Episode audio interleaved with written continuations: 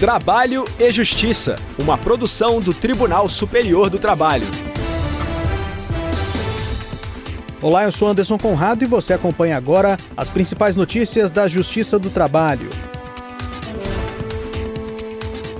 Quem abre o programa de hoje é a repórter Michele Chiapa, de Brasília.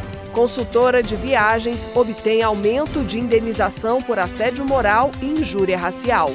Em nosso giro pelos regionais, a repórter Jamile Ipiranga traz informações diretamente do Tribunal Regional do Trabalho da 7 Região no Ceará. Juiz mantém dispensa por justa causa de operários envolvidos em bebedeira. E nesta edição você também confere o quadro Quero Post. Vamos saber se quem possui faltas injustificadas ao trabalho pode perder dias de férias. Se liga, o Trabalho e Justiça já está no ar.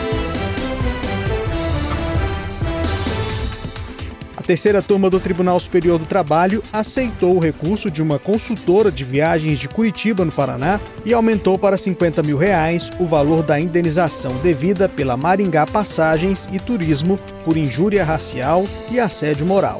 A repórter Michele Chiapa acompanhou o julgamento e conta os detalhes para a gente.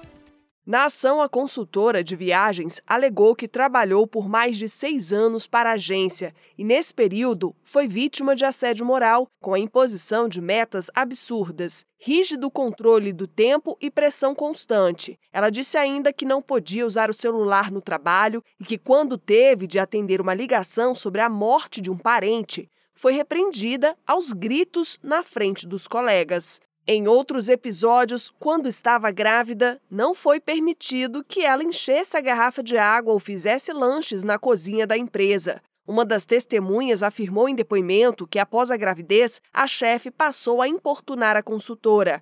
Entre outros fatos, teria feito um comentário racista ao vê-la comer banana, diante de cerca de 30 pessoas do setor.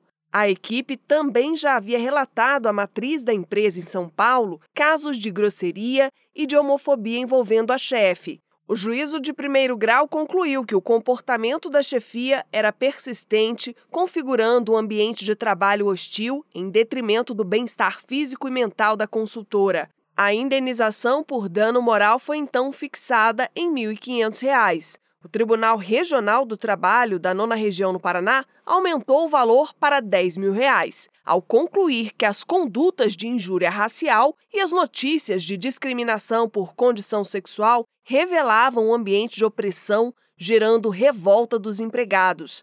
A consultora recorreu ao Tribunal Superior do Trabalho. Para o relator do caso na terceira turma, ministro Alberto Balazeiro, o valor da indenização atribuído pelo TRT deveria ser revisto por ser excessivamente baixo diante da violação da honra subjetiva da empregada, com base nos princípios da razoabilidade e da proporcionalidade, levando em consideração a extensão do dano, a culpa e a capacidade financeira da empresa, cujo capital social é de 5 milhões de reais, ele propôs aumentar a condenação para 50 mil reais. O relator acrescentou que o aumento da reparação também parte da necessidade de atender à função social e preventiva da penalidade. A decisão foi unânime. Giro pela Justiça do Trabalho. Decisão do Fórum Trabalhista de Sobral, no Ceará, manteve a dispensa por justa causa de um grupo de trabalhadores que, em estado de embriaguez, causou danos ao alojamento cedido pela empresa. A repórter Jamile Piranga, diretamente do Tribunal Regional do Trabalho da Sétima Região, traz mais informações sobre o caso. Os funcionários estavam em alojamento ofertado pela empregadora no município de Lagoa do Barro, localizado no estado do Piauí, onde realizavam uma obra. O grupo de operários tinha sido levado do Ceará para prestar serviços na localidade, mas foi dispensado e trazido de volta. A decisão da empresa foi validada em sentença proferida pelo juiz do trabalho Raimundo Dias de Oliveira Neto, do Fórum Trabalhista de Sobral. Segundo o relato da empregadora, os trabalhadores, sob estado de embriaguez, colocaram em risco suas vidas e de terceiros, causando danos no imóvel. Perante o juiz, os operários confirmaram a ingestão de bebidas, confusões e danos materiais. Sete ações trabalhistas foram abertas individualmente pelos funcionários. Em junho, foram proferidas as sentenças nos processos, mantendo a dispensa por justa causa dos operários. Essa modalidade de extinção do contrato de trabalho faz com que o trabalhador deixe de receber aviso prévio, seguro-desemprego, indenização de 40% do FGTS, saque do FGTS, férias proporcionais e 13º salário proporcional. O magistrado destacou que a desordem ocorreu fora do horário do expediente, contudo, por ter sido no alojamento disponibilizado pela empresa, os trabalhadores tinham o dever de zelar pela integridade física dos colegas, do imóvel e dos móveis. Reforçou ainda a responsabilidade que poderia ser cobrada da empresa em caso de eventuais danos causados a qualquer dos próprios empregados e da vizinhança. O juiz reconheceu como ato grave de indisciplina a participação em bebedeira com atos de vandalismo que atentam contra a boa ordem no alojamento, a segurança dos empregados envolvidos e a imagem da empresa perante sua contratante e a vizinhança. Da sentença, cabe recurso. Quero post! No quadro Quero Post de hoje, vamos esclarecer a dúvida da Sabrina Bittencourt. Ela marcou o TST no Twitter e fez a seguinte pergunta: O empregado que possui faltas injustificadas pode perder dias de férias? Quem vai responder é o juiz titular da segunda vara do trabalho de Campina Grande, na Paraíba, Carlos Hidenburg. Vamos conferir. Todo empregado tem direito a um período de férias depois de cada 12 meses de trabalho.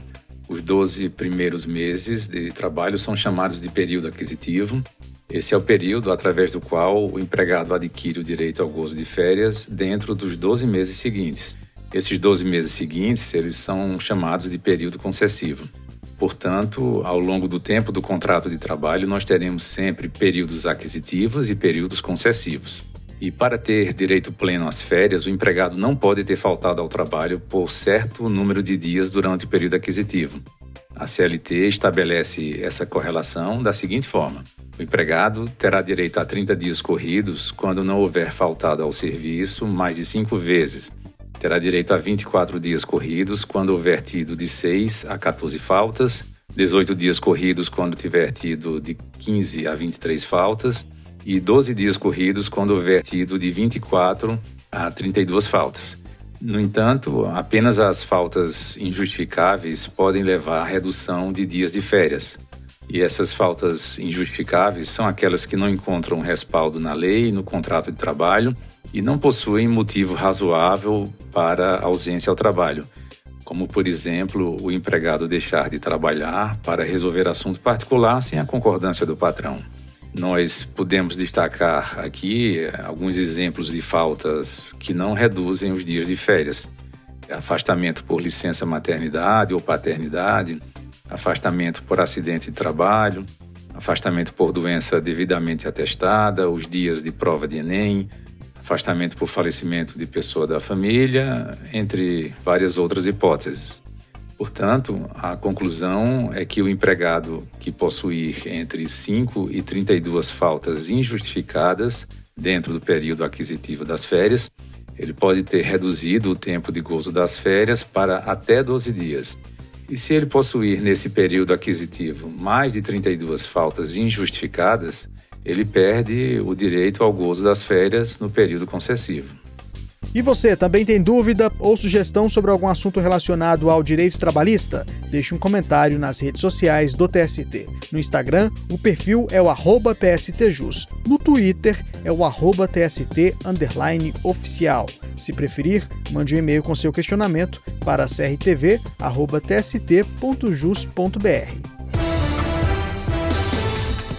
Eu fico por aqui. Muito obrigado pela audiência e companhia. O trabalho E Justiça teve a apresentação de Anderson Conrado, edição de Liamara Mendes, produção de Milene Teixeira, Priscila Roster Robson Góes, colaboração do estagiário Jorge Agli, supervisão de Patrícia Rezende e trabalhos técnicos de Rafael Feitosa e Wesley Oliveira. programa é uma produção da Rádio TST, sob a coordenação de Ana Carolina Brito e a supervisão geral da Secretaria de Comunicação Social do Tribunal Superior do Trabalho. A gente se encontra na próxima edição. Eu espero você.